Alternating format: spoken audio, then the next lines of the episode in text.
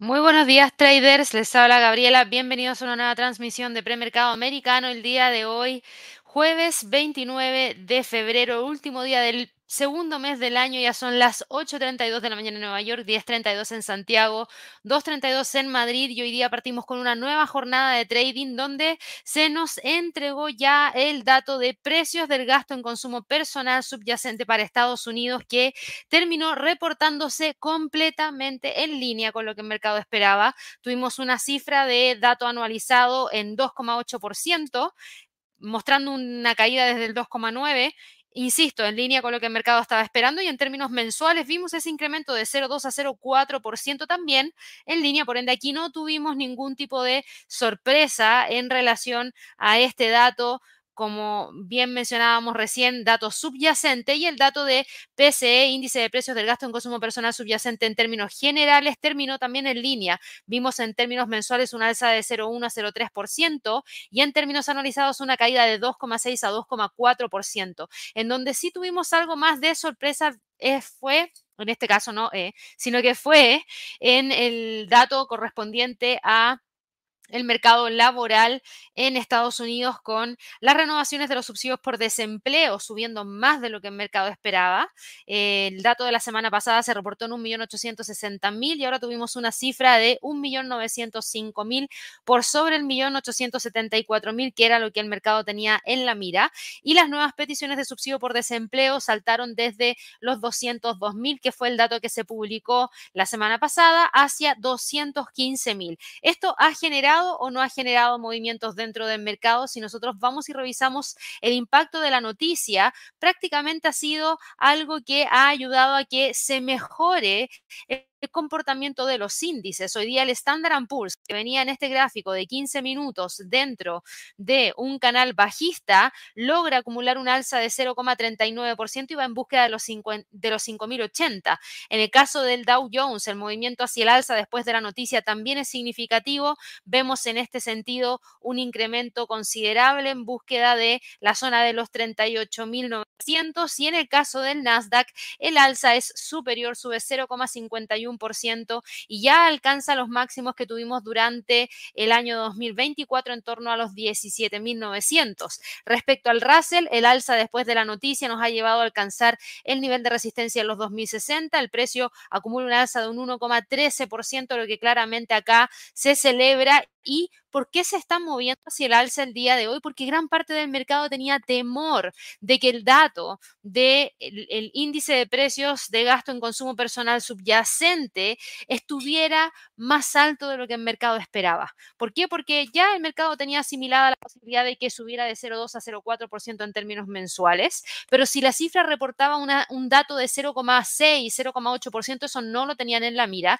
y eso podría haber significado una presión mayor en la inflación, que también podría llevarnos a ver mayor especulación de que las tasas se iban a mantener en torno al nivel más alto que se ha alcanzado por un tiempo incluso mayor.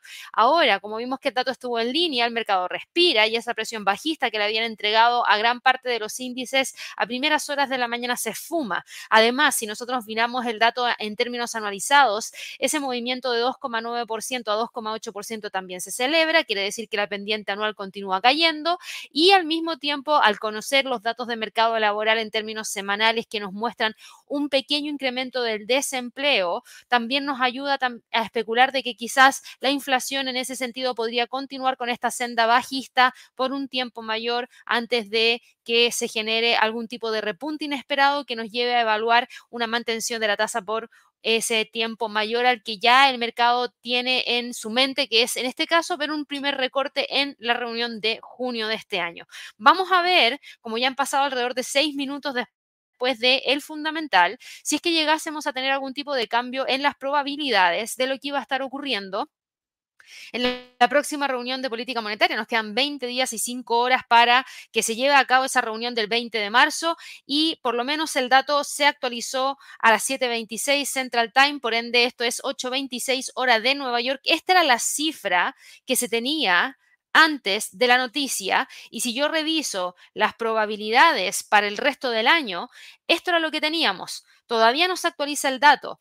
Teníamos un 97,5% de probabilidad de mantención en marzo, un 81,4% de probabilidad de mantención en mayo, una probabilidad de recorte de tasas de 25 puntos base que ahora está en 59,03% de ver un recorte, pero de 25 puntos base 49,6%. Y esperaba el mercado ver una tasa para el mes de diciembre en un rango entre 450 y 475 puntos base. Es decir, antes de esta noticia, el mercado estaba especulando de que podríamos tener una, dos, tres, cuatro reducciones en la tasa, cada una de ellas de 25 puntos base en lo que resta del año. Una, un recorte, mejor dicho, más de lo que la Fed tiene proyectado y que fue lo que se nos anunció en su última reunión de política monetaria. Por ende, ahora nos toca netamente quedarnos a esperar y monitorear qué es lo que termina ocurriendo. Por lo menos eso es lo que tenemos para el día de hoy en cuanto a los movimientos que se están presentando. Por otro lado, por otro lado, tenemos también que monitorear si es que este dato ha sufrido alguna modificación, porque recién se los mostré y el dato no estaba actualizado con el último reporte del precio del gasto en consumo personal subyacente. Sí, no, todavía no es actualizado, así que lo vamos a dejar por ahí un ratito y vamos a seguir viendo qué es lo que pasa con el mercado, porque ya el mercado dejó de estar con cautela y empieza a definir mayor eh, mente un movimiento hacia el alza con esta posible ruptura del nivel de los 5080 que nos hablaría de ese rompimiento del canal bajista para el Standard Poor's en búsqueda de los 5100. El Dow Jones sube 0,26% y rebota súper bien del nivel de soporte que habíamos dejado ayer en 38.811 y el Nasdaq que logró quebrar los 17.864 y nos abrió la posibilidad de ampliar el soporte hacia los 17.800, hoy día rebota hacia el alza y está en búsqueda de generar también el rompimiento de una línea de tendencia bajista, que es justamente esa que les estoy dejando marcada ahora, que es lo que está intentando confirmar para poder buscar esos 18.000 como próximo nivel importante. Y en cuanto al Russell, por último, también vemos ese mayor apetito al riesgo. El precio ya alcanzó los máximos que tuvimos durante el 15 de febrero. De continuar con el alza, podría tratar de ir a buscar el próximo nivel en torno a la zona de los 2.074. ¿Tenemos movimientos dentro del mercado de las divisas? Claro que sí. Con esto hemos visto un poco de movimiento dentro del dólar index que ha logrado mantenerse firme entre los 104 y 103.50. Y por otro lado, el euro dólar hoy día, que es uno de los pares que podría haberse visto más afectados, está cayendo 0,04%, pero todavía se mantiene firme en la mitad de la zona entre los 1.08680 y 1.080. De hecho, cotiza en este momento muy pegadito a los 1.080 en términos de probabilidades, a ver si ahora se ajustó o no al dato, que era lo que nos está quedando pendiente. Siete y media, no, yo creo que eso es muy justo, son 33 segundos después, yo me quedaría un ratito más para poder verlo. Antes de continuar con lo que tenemos que revisar el día de hoy, vi que habían ahí varias preguntas a través del chat, donde habían consultas, por supuesto, respecto a este dato, pero también preguntas como, por ejemplo, la de Sonia, que nos hablaba respecto al SPY, que es el ETF del Standard Poor's. Yo lo voy a revisar porque, claro, ya hablamos respecto a los movimientos que está teniendo el Standard Poor's a raíz de la noticia, por ende, deberías intuir, Sonia, que el Standard Poor's se está moviendo en sintonía, el SPY, mejor dicho, en sintonía con lo que está haciendo el Standard Poor's. En este momento sube 0,3 30%, cotiza en 507,77, por ende se retoma la senda alcista y no hay en este momento ningún riesgo de cambio de tendencia, por el contrario, el precio ha sido firme en mantener los 504 y sigue operando entre prácticamente los 510 y los 504 como niveles más importantes. Es de lo único que tenemos que hablar el día de hoy. No, no es de lo único que tenemos que hablar el día de hoy, eh, porque el dato de inflación era lo más relevante, pero también tenemos que hablar respecto a los movimientos que ha estado presentando el Bitcoin y que también ha generado un gran movimiento dentro de algunas acciones ligadas al mercado de las criptos y había visto que existían también preguntas acá a través del de Sandra, por ejemplo, que preguntaba por los resultados de Mara, que es Marathon Digital Holdings, y Omram, que también nos preguntaba si le fue bien a Mara en los earnings ayer porque está a la baja en el premercado, y lo mismo para Marcel, porque la acción de Mara ha caído con esos resultados tan buenos, y Gregorio también nos está preguntando de Marathon Digital Holdings, así que por supuesto que lo vamos a estar revisando el día de hoy dentro de breves minutos para poder entregarles todo el detalle del por qué estamos teniendo los movimientos que se están dando dentro de esa acción que se veía bastante sólido el impulso hacia el alza que traía en las últimas horas con ese cierre de 2,38% el día de ayer y que hoy día cae 5,19% y no se explican el por qué, así que por supuesto que la voy a ver.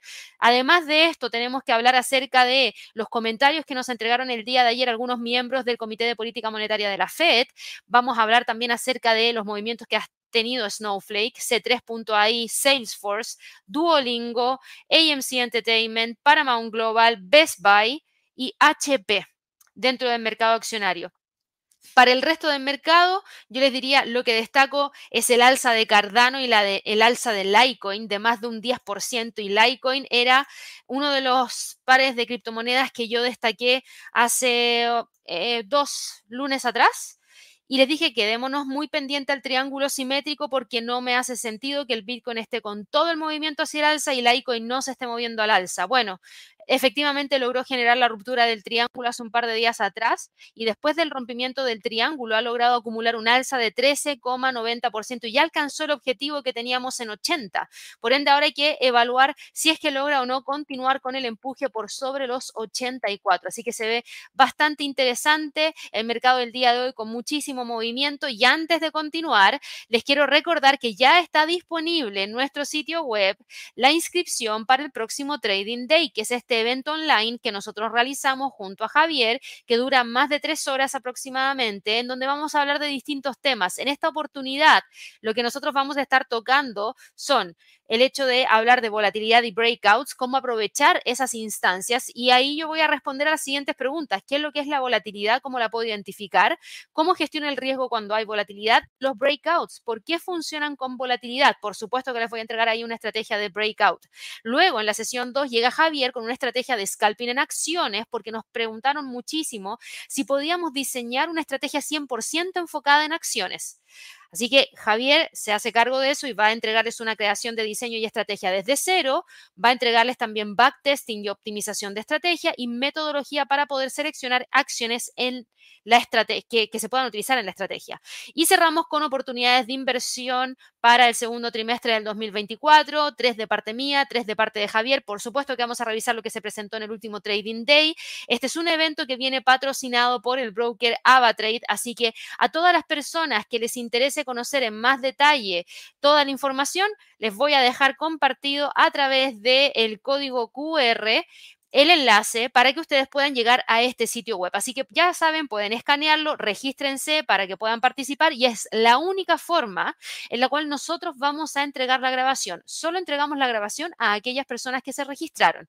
Así que regístrense ahora y si no encuentran o no pueden escanear el código QR porque nos están viendo desde un celular, van a encontrar el enlace en la descripción del video o también en el chat como mensaje destacado. Dicho eso, vámonos rapidito a revisar el resto de lo que ha estado pasando dentro del mercado del día de hoy. En cuanto a la bolsa en Asia, eh, ¿qué tuvimos? Eh, ¿Tuvimos alguna noticia proveniente desde Japón? Sí, tuvimos datos provenientes desde Japón como por ejemplo la actividad industrial que mostró una caída horrible, quedó en menos 7,5%, un retroceso mayor al menos 6,7% que esperaba el mercado. Las ventas minoristas anuales prácticamente se mantuvieron por sobre ese 2%, así que se queda ahí en torno a el 2,3%.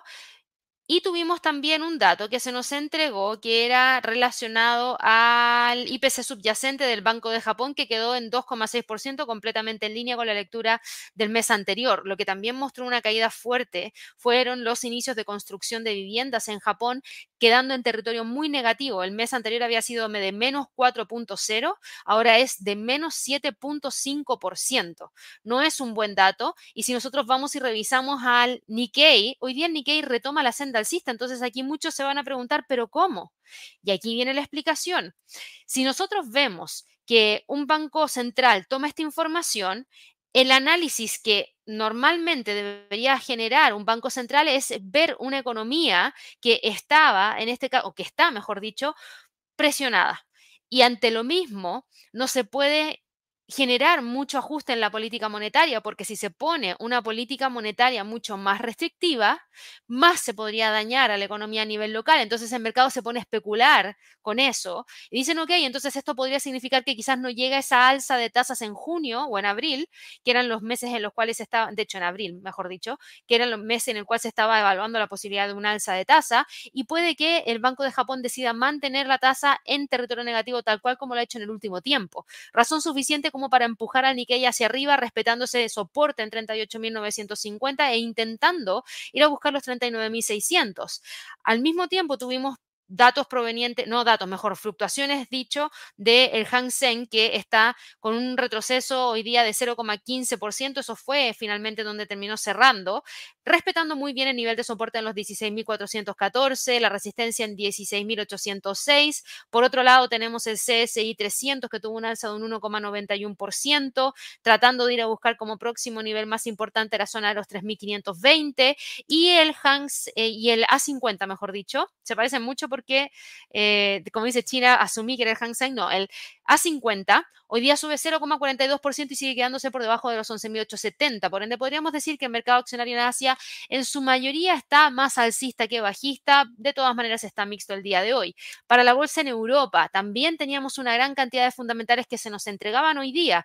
Partimos la jornada con las nóminas no agrícolas de Francia, 0%, ventas minoristas de Alemania, que en términos mensuales quedaron en menos 0,4%, y en términos anuales quedaron en menos 1,4%. También tuvimos el gasto del consumidor de Francia, menos 0,3%. Y aquí vimos un incremento en la inflación en términos mensuales, pasando de menos 0,2% a 0,8%. El IPC de Francia anual decayó, eso sí, de 3,1 a 2,9. El Producto Interno Bruto de Francia anual quedó en 0,7%, tiene un leve crecimiento Francia. Y también conocimos los datos provenientes desde España. La inflación en España cayó drásticamente de 3,4 a 2,8% en términos anuales. En términos mensuales tuvimos un pequeño incremento de 0,1 a 0,3% y el dato subyacente de inflación para España y como dato anual también mostró una caída. Por ende, el dato de inflación anual, tanto general como subyacente para España, para Francia, han continuado en la senda bajista, quedando en este caso por debajo del 3% para España, en 3,1% para eh, la economía francesa cuando estamos hablando del dato relacionado a la inflación subyacente. Tuvimos también los datos provenientes desde Alemania y la inflación en Alemania en términos anuales cayó desde 2,9 a 2,5%, la inflación eh, subyacente cayó de 3,1 a 2,7%, por ende esto el mercado lo toma como un mayor control de la inflación, el dato está mostrando esa pendiente bajista que se mantiene y que podría llevar a que el Banco Central Europeo siga manteniendo la tasa en los niveles actuales a la espera de poder controlarla definitivamente y llevarla al objetivo y después generar algún tipo de ajuste mayor en ese sentido. Por lo mismo, hoy día no tenemos grandes salidas de parte del Eurostock 50 porque si bien tuvimos ese relajo de parte de la inflación, que podría llevarnos a especular de que quizás para la segunda mitad del año el Banco Central Europeo genere una alza de tasa. Por otro lado, tuvimos datos bastante malos provenientes desde Francia que tenían relación al gasto del consumidor, relación a las cifras de Producto Interno Bruto que no fueron sorprendentes y que preocupan. Por ejemplo, la tasa de desempleo en Alemania subió de 5,8 a 5,9% y el cambio del desempleo mostró un incremento en 11.000 puestos que se perdieron, en este caso 11.000 personas que están desempleadas y que antes no se tenía. Las ventas industriales en Italia, aquí tuvimos un dato anual que sigue estando en territorio negativo, menos 0,10%. Por ende, claro, podría existir esa posibilidad de ver alzas por parte del Banco Central Europeo, pero con datos de la economía. Eh, no tan buenos, todavía se espera que se mantenga y, eh, perdón, mejor dicho, podríamos ver retrocesos en la cifra de la tasa de interés por caídas en las cifras de inflación. Y eso sería tomado como algo positivo por parte del mercado accionario, junto con el hecho de que se están mostrando ralentización en algunos sectores, lo que también genera especulación de que el Banco Central podría recortar para estimular a la economía nuevamente. Entonces, por eso el mercado reacciona con esa alza acotada a los 4.900. No creo que salga de ahí el día de hoy el Eurostock 50. El DAX en Alemania sí logra escapar si rompe los 17.600 y busca los 17.800 como próximo nivel. El IBEX de España está hoy día cayendo 0,19%. Se desacopla de los movimientos del DAX y del Eurostock 50 y se queda entre los 10.160, 10.000. El CAC 40, por otro lado, sube levemente 0,04% y se queda entre los 7.979 y los 7.900. Para el Reino Unido, hoy día teníamos datos relacionados a solamente eh, cuenta eh, perdón, crédito al consumidor del Banco de Inglaterra, que no importa mucho. Concesión de hipotecas, yo diría que podría ser un poquito más relevante. En enero tuvimos una cifra de 55.230, pero prácticamente eh, no, no sé si en línea, pero muy parecido a lo que hemos visto en el último tiempo. Si yo pongo acá el histórico, ha sido una cifra que muestra claramente una mejoría, pero no es la primera vez que vemos ese dato. En julio del 2023 tuvimos una cifra muy similar a la que se acaba de reportar. Así que es un dato, yo diría que eh, no genera gran impacto dentro del FTSE, que hoy día lo que está haciendo es rebotar desde los mínimos alcanzados en la zona de los 7.616 y acumula un alza de 0,59%. No creo que vaya a buscar romper la línea de tendencia bajista y por otro lado tampoco creo que vaya a buscar el rompimiento del nivel de soporte en torno a los 7600. Respecto a la bolsa en Estados Unidos, los movimientos hacia el alza se han dado en continuidad de lo que veníamos viendo en los primeros minutos de este live y confirmó el Standard Poor's ese rompimiento de los 5080 y hoy día vemos esta vela que continúa empujando hacia arriba, tratando de ir a buscar el próximo nivel en torno a los 5100. El Dow Jones ya está que alcanza los 39.000 puntos. El Nasdaq está buscando con bastante rapidez la zona de los 1800, que es un, perdón, los 18.000, que es un nivel psicológico, y el Russell continúa empujando hacia arriba en búsqueda de los 2070 yo había visto acá las probabilidades antes de la noticia. Ya ha pasado tiempo suficiente y creo que es hora de poder actualizar el dato de eh, la probabilidad de los cambios en las tasas de interés para el resto del año y la cifra fue actualizada a las 7.44 Central Time, por ende eso significa 8.44 hora de Nueva York y las probabilidades yo les diría no han cambiado mucho. Anteriormente teníamos 97,5% de probabilidad de mantención para marzo que se mantiene. Sí vimos un incremento desde 81,4% a 82,7% en la probabilidad de ver mantención también durante la reunión de mayo. Hemos visto que en la reunión de junio se dio lo siguiente, de la probabilidad de ver un recorte que acumulaba una probabilidad de 59.03%, ahora subió a 62,78% y esto viene de la mano del hecho de que, como vimos también una gran cantidad de datos provenientes desde Europa que mostró un relajo en la inflación, también hemos visto ese mismo comportamiento en la economía de Estados Unidos, lo que nos lleva a pensar de que junio, al ser una reunión de política monetaria donde se nos entregan perspectivas, pronósticos, se ve bastante probable que podamos tener algún tipo de eh, movimiento en ese sentido. Así que yo me quedaría muy a la espera de confirmar que efectivamente pueda generar algún tipo de eh, continuidad del alza dentro de las próximas jornadas, buscando el Russell la ruptura de los 2075 para buscar los 2100. En cuanto a acciones individuales, voy a partir eh, hablando acerca del mercado de las criptos y después voy a ver a otras, porque quiero aprovechar que ya hemos avanzado en gran parte con el análisis del día de hoy, el Bitcoin hoy día sigue acumulando un movimiento alcista y era algo que habíamos mencionado como tema destacado porque el Bitcoin probablemente va a seguir siendo el tema más candente en los mercados porque ayer amplió sus ganancias. Deme un segundito acá. ¿Esto qué lo que era? Vamos a quitarlo porque finalmente no nos deja ver la mecha del día de hoy. Eh, la moneda digital ayer alcanzó un máximo en 63.905, que es un máximo muy cerquita del histórico que estuvo en torno a los 69.000. Hoy día vemos que el precio continúa con el alza. El máximo de hoy es más bajo que el máximo de ayer, en este momento está en 63.578, por ende se ve que el precio está tratando de respetar a como de lugar el nivel psicológico de los 64.000. Yo esperaría ver que el precio termina quedándose dentro de esta zona y claro, la medida se ve favorecida por la nueva demanda de fondos cotizados en bolsa, esos, esos Bitcoin Spot a través de los ETF que están sacudiendo el mercado de la criptomoneda porque los fondos han recibido más de 7 mil millones de dólares de entradas netas en menos de dos meses. Por ende, esta alza del Bitcoin también se la lleva Ethereum, que hoy día sube 2,81% y está empujando para buscar el rompimiento de los 3.524. Esto también tiene relación a la especulación de lo que podría estar ocurriendo con un próximo ETF de Ethereum Spot.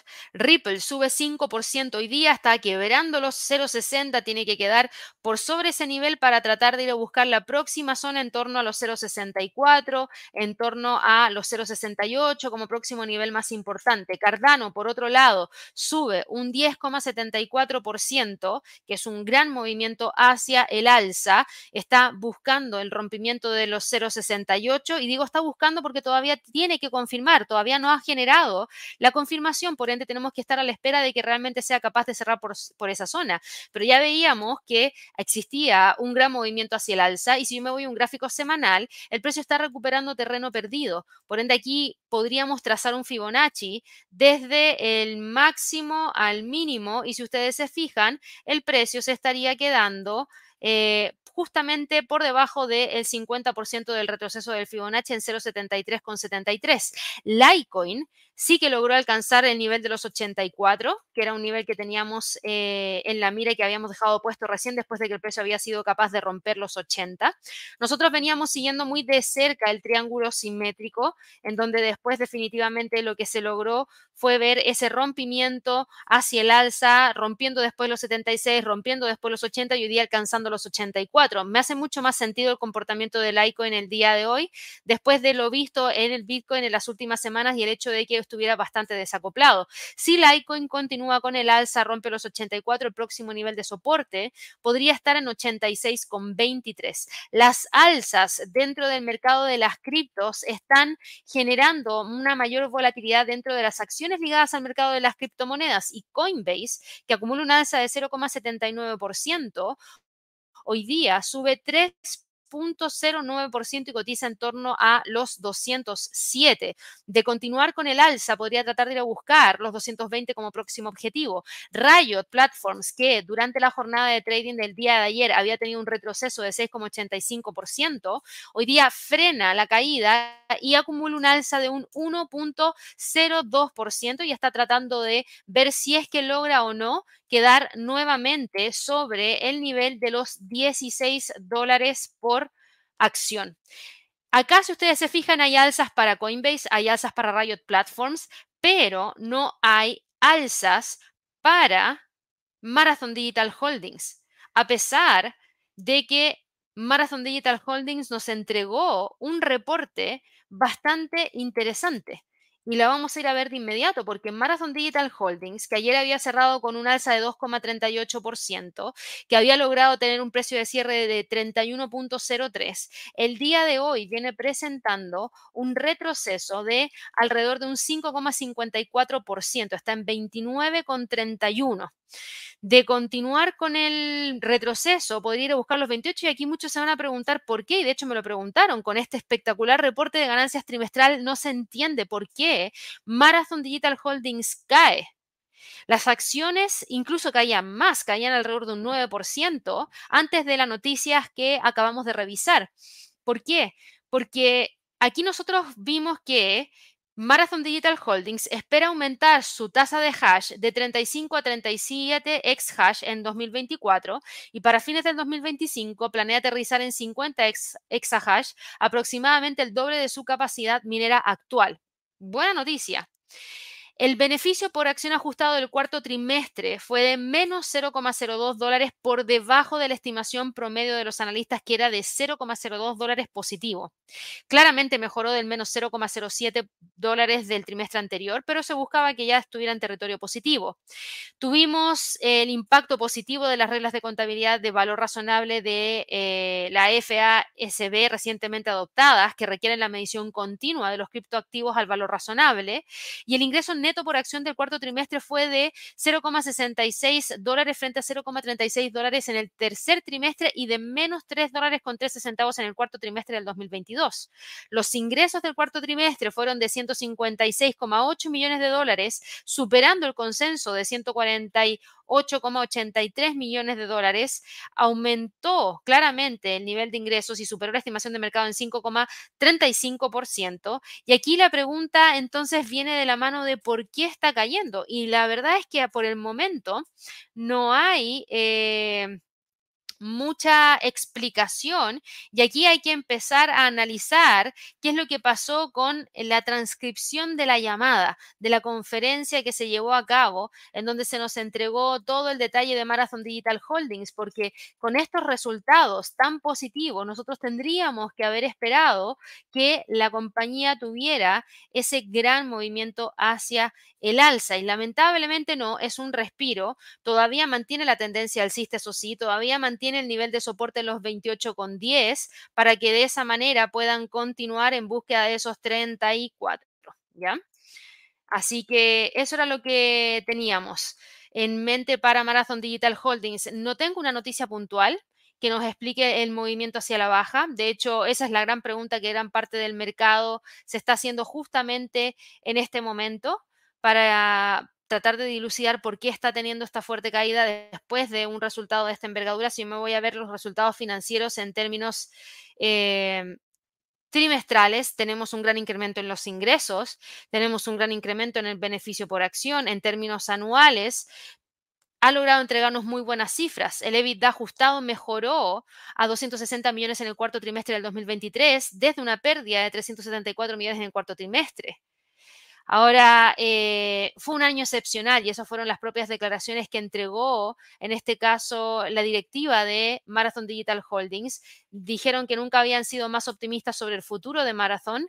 Dijeron también que entraron en el 2024 con un serio balance que los tiene bien posicionados para el halving y más. Ahora, también el tema es el hecho de que los movimientos para Marathon Digital Holdings igual fueron excepcionalmente importantes porque no vimos esa gran cantidad de movimiento para el resto de las de los otros eh, activos, sino que estamos viendo que termina acumulando un alza mayor que Coinbase, por ejemplo, o un alza mayor que Riot. Así que eh, también hace sentido que en cierto grado detenga, pero la tendencia sigue siendo alcista. ¿Qué ha pasado con el mercado de divisas? Tenemos por otro lado acá al dólar index y el dólar index está el día de hoy eh, cotizando en torno a los 103,82. Se queda entre los 104 y 103,50. yo creo que el precio se termina quedando muy tranquilamente dentro de esa zona. 103.50, 104. No lo veo saliendo de allí prontamente. Por otro lado, tenemos al euro dólar, que también lo hablábamos recién, está muy tranquilamente entre los 1.086 y los 1.080. La libra frente al dólar norteamericano hoy día cae 0,01% y se termina quedando entre los 1.27 y los 1.26,36. El dólar frente al yen, por otro lado, tiene un retroceso bastante potente, cae 0,63% y está buscando los 149,52. Ojo, para el dólar yen la caída es fuertísima el día de hoy, porque también hemos visto una mayor apreciación por parte del yen, pero fíjense que el movimiento está acotado entre los dos niveles que habíamos identificado como los niveles más sólidos que existen, 151, 149.50. El dólar norteamericano frente al canadiense continuó con el movimiento hacia el alza en búsqueda del próximo nivel en torno a los 1.36,24. Por otro lado, el australiano dólar se mantiene entre los 0.6547 y 0.6450. El dólar neozelandés frente al dólar no logró llegar ayer a los 0.6050 y detuvo el movimiento bajista quedándose muy cerquita del nivel de los 0.61. El dólar frente al franco suizo está en este momento con un retroceso de 0 0,01%, tratando de golpear ahí los 0,8776. Estamos con una línea de tendencia hacia la baja que hasta el momento mantiene, así que ojo con ese nivel de soporte que eventualmente podría quebrarse. El dólar frente al peso mexicano se mantiene lateral entre los 17.15, 17.00. El dólar frente al peso chileno rompió los 9.80 a la baja, rompió la línea de tendencia alcista que trae desde el 26 de enero, por ende ahora se le abre el camino para ir en búsqueda de la zona de los 9.70, 9.60. El dólar frente al peso colombiano sube 0,19%, mantiene la línea de tendencia alcista y podría tratar de buscar los 3.975. El dólar frente al sol está el día de hoy quedándose entre, no, a ver, vamos a limpiar aquí el gráfico porque esto es distinto. Acá tenemos un techo significativo, un piso significativo y una línea de tendencia hacia el alza, que es esta de acá, que mantiene bien. Está justo respetando esa línea de tendencia alcista que acabamos de dejar marcada en el gráfico. Eventualmente el precio podría tratar de ir a buscar el próximo nivel, eh, hacia el alza de mantener la línea, de lo contrario, ojo con el 3.7790. Y en cuanto a las materias primas, hoy día vemos un alza de 0,45% para el petróleo, pero yo diría es más de lo mismo porque si bien mantiene la línea de tendencia alcista y nuevamente golpea los 78,60, todavía es incapaz de llegar hacia los 80. El oro, por otro lado, sube 0,69% y está intentando ir a buscar el próximo nivel de resistencia en torno a la zona de los 2060. La plata sube un 1,23% y termina quedándose entre los 23, 21 y los 22. Y el cobre sube 0,40% y se está quedando entre los 3,80 y los 3,85. Por último, el gas natural se queda muy tranquilamente entre los 1,90 y 1,53. Fíjense lo rápido que avancé el día de hoy en el premercado americano y ¿saben por qué? Porque a pesar de la noticia que tuvimos hoy día, no tenemos quiebres de niveles importantes de prácticamente ningún instrumento, por ende no hay nada extra y puntual que tengamos que revisar respecto a los instrumentos que vemos a diario, porque prácticamente todos los niveles se han mantenido, pero sí que hay noticias de otras compañías que vamos a revisar rapidito, como por ejemplo lo que pasó con Snowflake. La compañía hoy día está con un movimiento hacia la baja fuertísimo. Snowflake cae un 20,31%. O sea, el 5% de Marathon a nadie le importa al ver a Snowflake cayendo 46 dólares con 50 centavos. Es muchísimo, es una volatilidad bastante fuerte. Y esto tiene que ver con la entrega de su reporte de ganancia trimestral, en donde en el caso de Snowflake, la compañía, que es esta compañía de datos en la nube, se está hundiendo después de publicar una guía decepcionante de ingresos por producto para el primer trimestre y además anunció que el director ejecutivo Frank Slotman se jubilará. Snowflake dijo que espera que los ingresos por producto sigan entre los 745 y 750 millones de dólares en el periodo actual, por debajo de los 759 millones de dólares que esperaban gran parte de los analistas de mercado. Y Morgan Stanley también aprovechó y rebajó la calificación de las acciones al mismo peso. Así que lamentable ahí para Snowflake porque en este momento cotiza en 182,33 y se queda justamente aquí dentro de esta zona. Por otro lado, también tenemos noticias provenientes desde C3.ai, que la vamos a ir a ver de inmediato. C3.ai, dame un segundito. Está hoy día con movimientos hacia el. Estaba, por lo menos sí. Yo creo que todavía sigue. Sí, sigue. Y a diferencia de lo que hizo Snowflake, de caer un 20%, aquí C3.ai sube más de un 19%. O sea, prácticamente, eh, si miramos las dos, si tuviéramos las dos en nuestra cartera, estaría prácticamente neteado el movimiento. En el caso de ese 3.ai le fue excelente el día de hoy en el premercado con esta alza de 5 dólares con 72 centavos que nos deja en 35 con 41. Por ende, ojo ahí para ese 3.ai porque estaría rompiendo los 34. Y aquí con esto empieza a recuperar terreno perdido donde la próxima zona está en torno a los 36 con 11. Eh, las acciones de software de inteligencia artificial subieron más del 15% porque tuvimos unas sólidas ganancias. C3.ai registra una pérdida ajustada por acción menor de lo esperado de 13 centavos y los ingresos también superaron las expectativas. Por otro lado, tenemos a Salesforce. Salesforce que hoy día está con un nivel de retroceso, bueno, no, a ver, no, ya lo dio vuelta. Venía cayendo alrededor de 0,5% y ya logró darle la vuelta Cây. Y ahora sube un 1.01%. En su entrega de reporte de ganancia trimestral tuvimos un beneficio por acción que superó la estimación de mercado en 0,90%, unos ingresos que superaron la estimación de mercado en un 0,70%, así que dedito para arriba para Salesforce porque continúa con esta línea de tendencia alcista buscando el nivel de los 311,75 que es el máximo que se alcanzó durante noviembre del 2021.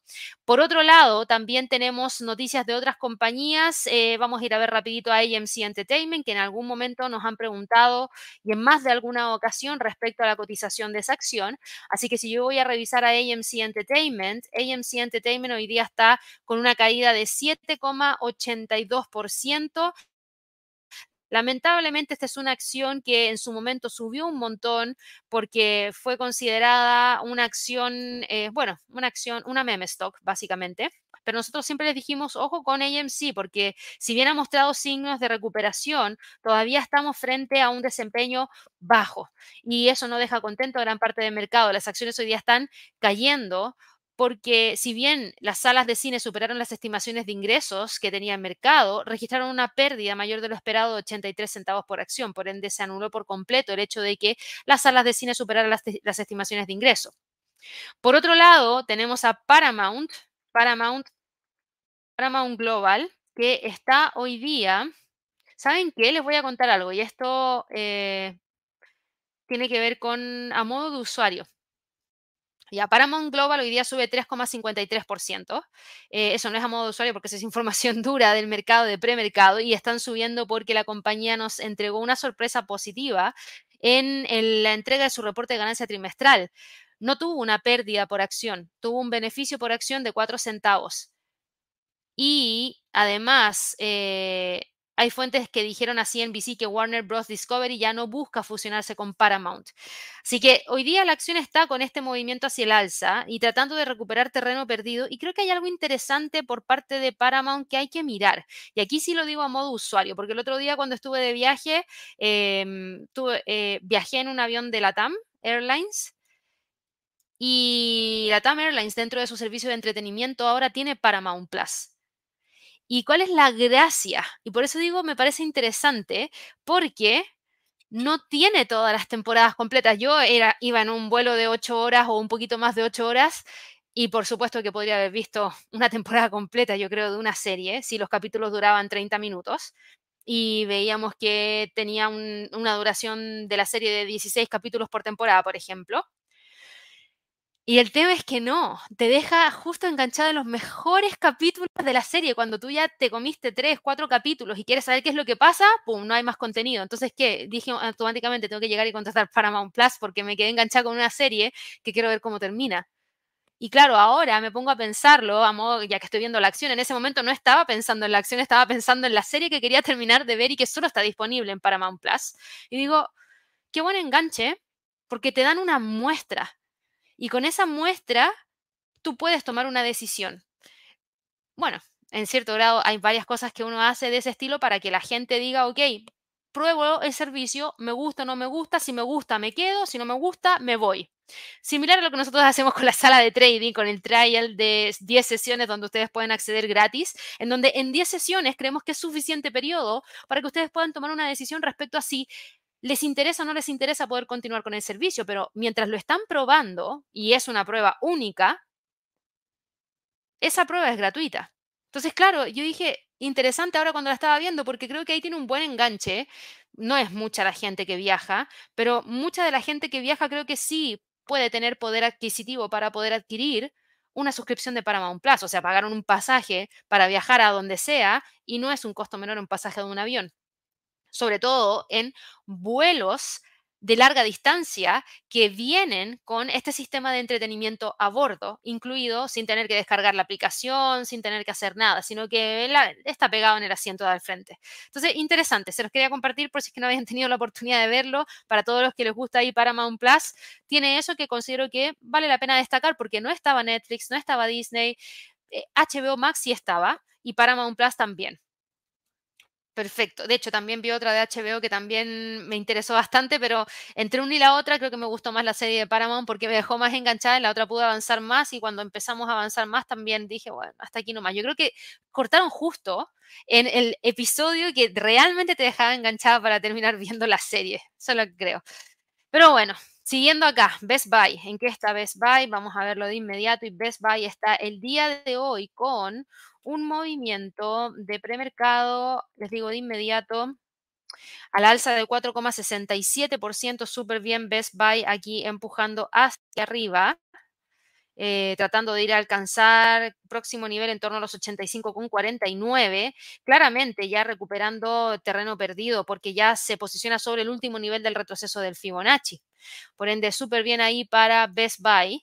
Em, y lo que estamos viendo para Best Buy es este movimiento porque en su cuarto trimestre la compañía registró unas ganancias ajustadas de 2 dólares con 72 centavos ex artículos por acción, superiores a los 2,52 y los ingresos de 14.650 millones de dólares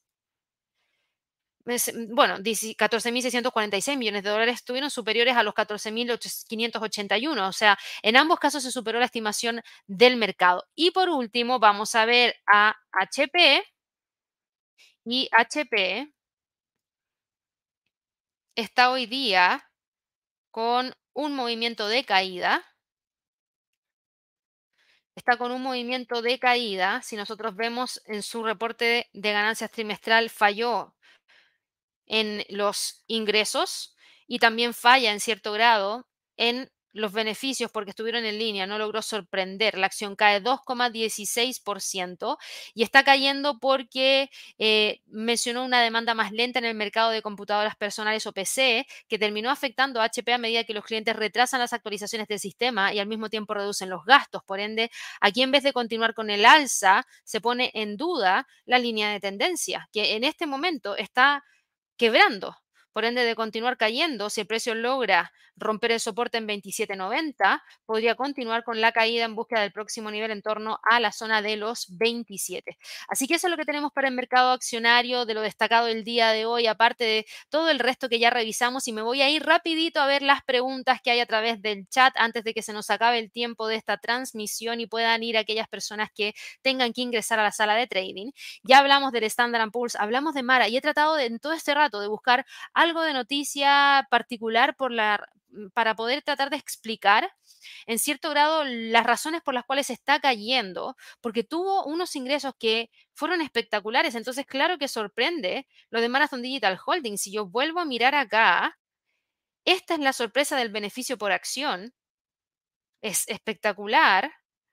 Tenemos ingresos que superaron la estimación del mercado en 5,35% pero ¿por qué está cayendo? ¿Por qué estamos viendo el retroceso que se está dando justamente ahora? Lo que nosotros vimos fueron netamente datos buenos. O sea, en resumen, vuelvo a repetir, informó un aumento del 452% en sus ingresos en comparación con el mismo periodo correspondiente al año 2022. Ahora, la compañía vendió el 56% del Bitcoin que produjo durante el trimestre para financiar los costos operativos, lo que también ayudó a fortalecer aún más su posición financiera, pero claro, también se deshizo de una gran cantidad de Bitcoins. Em, yo creo que aquí los datos son tan potentes que en algún punto podríamos ver algún tipo de continuidad mayor en el largo plazo, sobre todo tratando de quedar definitivamente ya por sobre los 32. Por el momento las caídas están acotadas y mientras el precio siga estando sobre los 28 no me preocupa.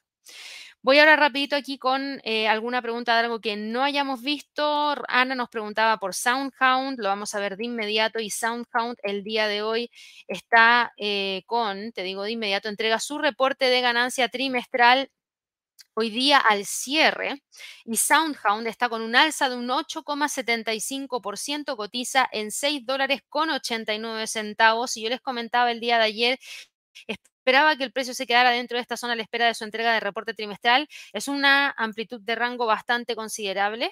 Estamos hablando de prácticamente 3 dólares, porque entre 5 y 8 hay 3 dólares, incluso algunos podrían decirme hasta 9, pero creo que hay que mirarlo con bastante precaución a lo que pueda estar ocurriendo ya para la tarde, porque hoy día se entrega su reporte trimestral y hoy día vamos a conocer si finalmente logró o no logró entregarnos cifras que empujen a ese rompimiento de los 9 dólares por acción, que es lo que estamos esperando. Voy a continuar aquí con otra preguntita a través del chat. Eh, Luis me dice, estoy interesado en el web de cuatro indicadores macroeconómicos. Es una guía de trading, Luis, y lo que tienes que hacer es ir a www.inversionesytrading.com, anda guías de trading y las solicitas para que la puedas revisar. Buenos días para Betina, ya hablamos acerca de Salesforce. Em, buenos días para Giorgio, que nos, nos saludaba desde Argentina. A todos los que me preguntaron por Mara, ya hablamos de eso. Samira, buenos días para ti, para Ebert, Frederick, ya hablamos del oro. Buenos días para Glenda. Aquí Manuel me preguntaba por Tesla, pero ya la vamos a revisar dentro de breve. Y Trading Box me preguntabas por dos, pero voy a ver a Palo Alto Networks porque eh, a Moderna la vemos en un ratito más cuando tengamos el precio de apertura de mercado. Eh, Palo Alto Networks está hoy día cotizando con un movimiento de alza de 0,74%, cotiza en 318,50, de continuar podría posicionarse por sobre los 320. Buenos días para Berta, buenos días para Vanessa, buenos días para Vini, ya revisamos al Bitcoin. Tu pregunta respecto a si vale la pena entrar ahora o no es una pregunta súper válida y muchas veces nos hacen esa pregunta cuando tenemos instrumentos que se aproximan a máximos históricos o que están generando máximos históricos y la respuesta siempre va a ser la misma. Siempre y cuando los indicadores técnicos o el análisis técnico se mantenga entregándote una proyección alcista y por otro lado los fundamentales sigan apoyando una proyección alcista, no veo por qué no podrías ingresar a un activo que podría continuar con una tendencia hacia el alza. Entonces, en ese sentido, yo te diría, por el momento, Bitcoin no se ve que quiera aflojar, está tratando de ir a buscar esos próximos niveles y en términos de fundamentales, todavía se ve que tiene espacio como para poder seguir subiendo.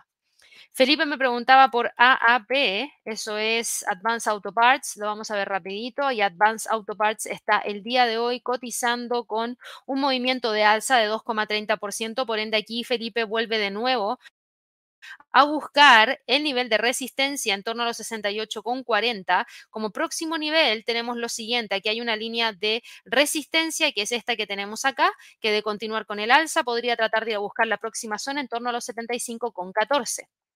Buenos días para Sebastián. Tú me preguntabas si el oro puede tener una caída a los 1990.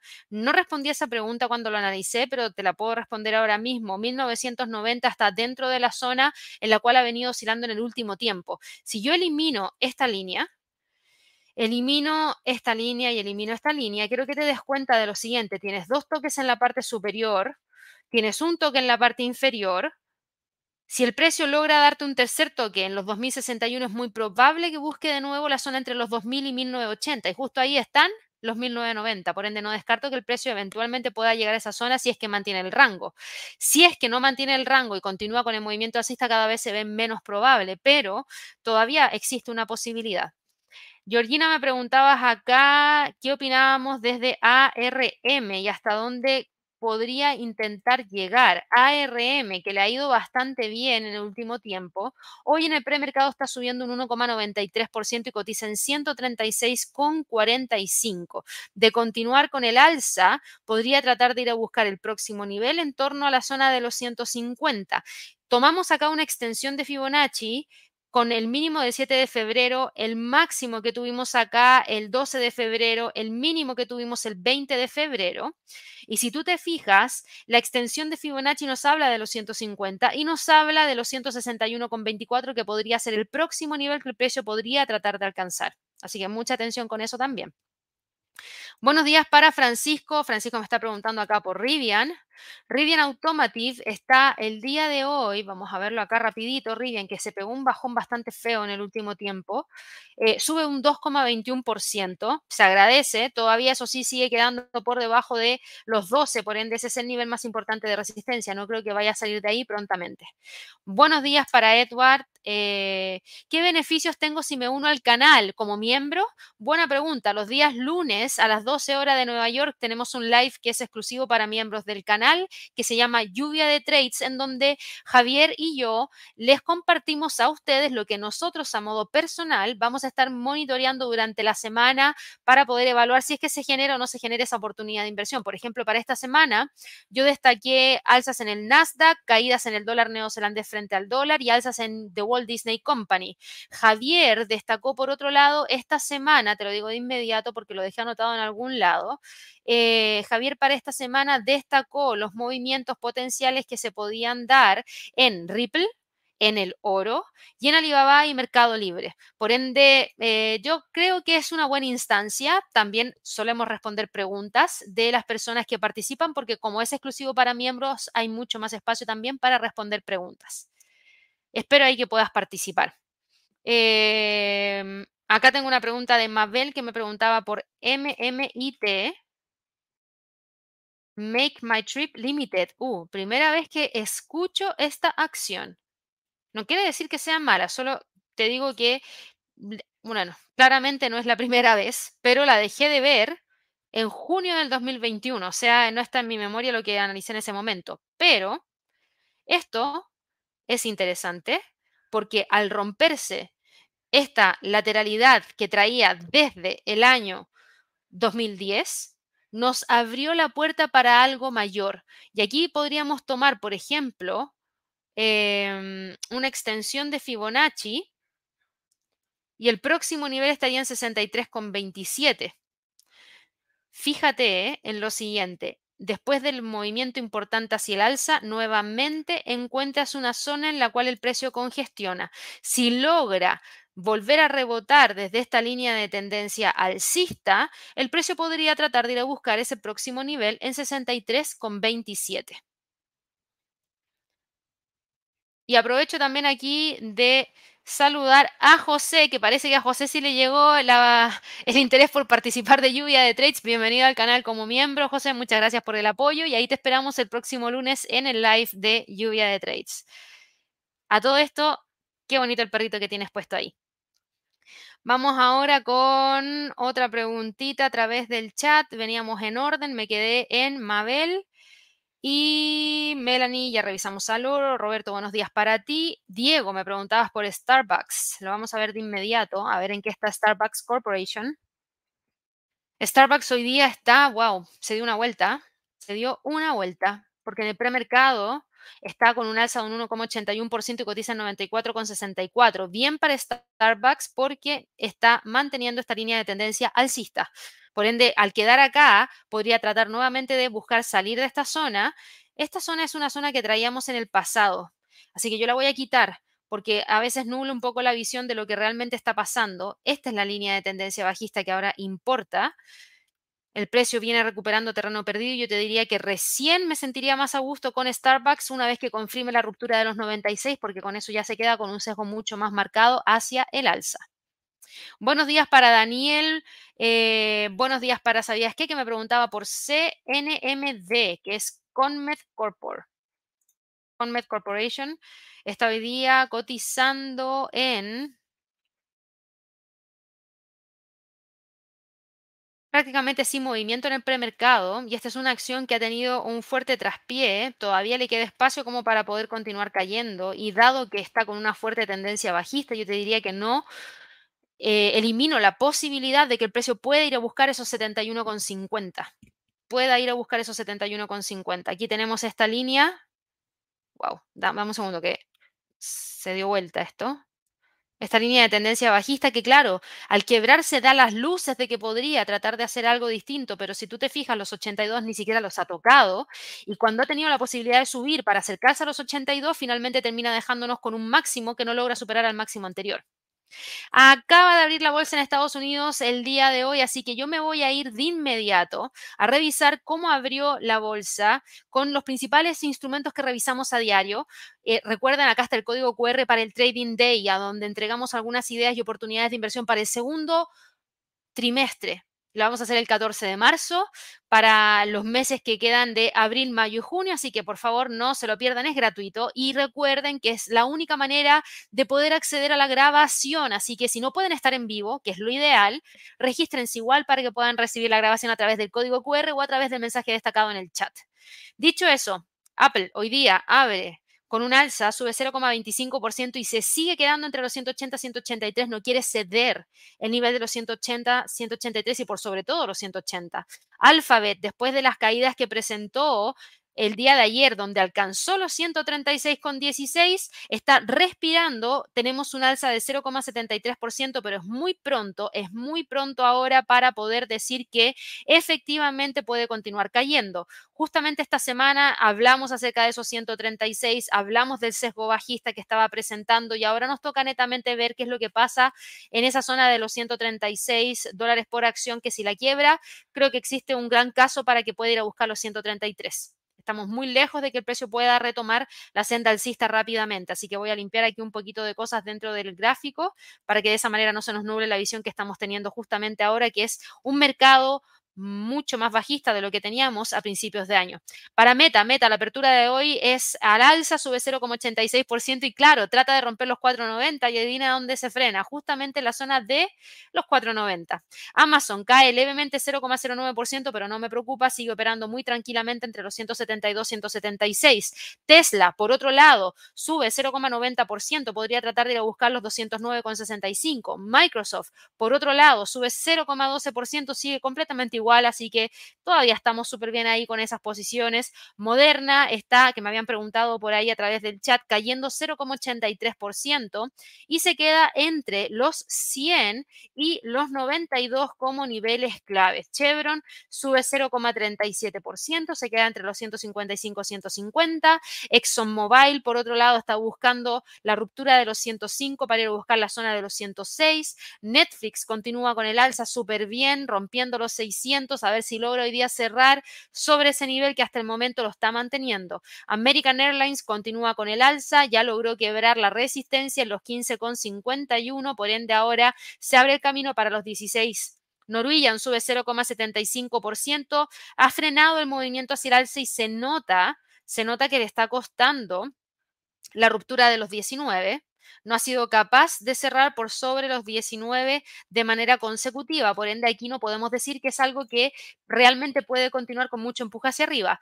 PepsiCo cae 0,37%, sigue estando dentro de la misma zona que hemos venido viendo en el último tiempo. The Walt Disney Company sube un 1,50%, súper bien, bien, súper bien. Qué bien, solo voy a decir eso, qué bien, porque este era un trade de lluvia de trades y listo, ahí está, 112, súper bien.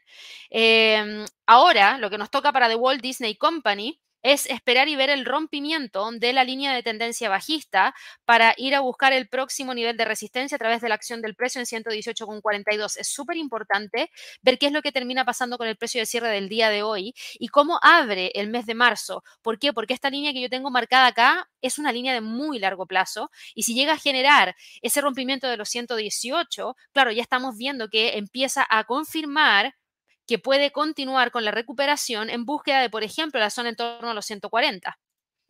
Bank of America sube 0,58%, sigue todavía encaminado a buscar los 35. Albemarle sube 3,62% buscando los 140. Nvidia retoma el alza, sube 2,53% y de nuevo está buscando los 800. Por otro lado, AMD sube 2,77% y está cotizando en torno a los 181,54. Tuvo un gap en la apertura buscando esos 185.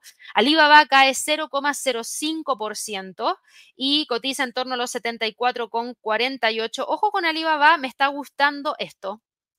Esa línea de tendencia hacia el alza sí me está gustando y creo que si la logra mantener una vez más podría buscar los 78 y después de varios golpes en algún punto podría generar la ruptura y continuar con el alza. Pinduoduo está con un alza de un 1,59% que se agradece y en Face Energy sube un 5%, súper bien, cotiza muy cerquita a los 125, por ende acá nuevamente se ve que el precio está respetando el nivel de soporte en torno a los 116. La apertura de hoy día fue más alcista, fíjense, el Nasdaq sube un 1,15%, el Russell un 1,50%, el Dow Jones sube 0,54% y en el caso del Nasdaq súper bien también ahí, buscando el rompimiento de los 18.000 a ver si lo logra hacer durante esta jornada. Muy atentos a lo que se nos venga el día de mañana en cuanto a fundamentales y por supuesto la próxima semana que seguro viene el non-fan payroll. Con eso me voy despidiendo el día de hoy para todas aquellas personas que nos están viendo por primera vez. No se olviden de suscribirse al canal, recuerden darle clic a la campanita de notificaciones y ojalá que regalen muchísimos likes. Nos falta en el premercado americano y para todos los que están en la sala de trading a las 11 y cuarto hora de Nueva York, no se la pierdan. Que estén muy bien. Chao, chao.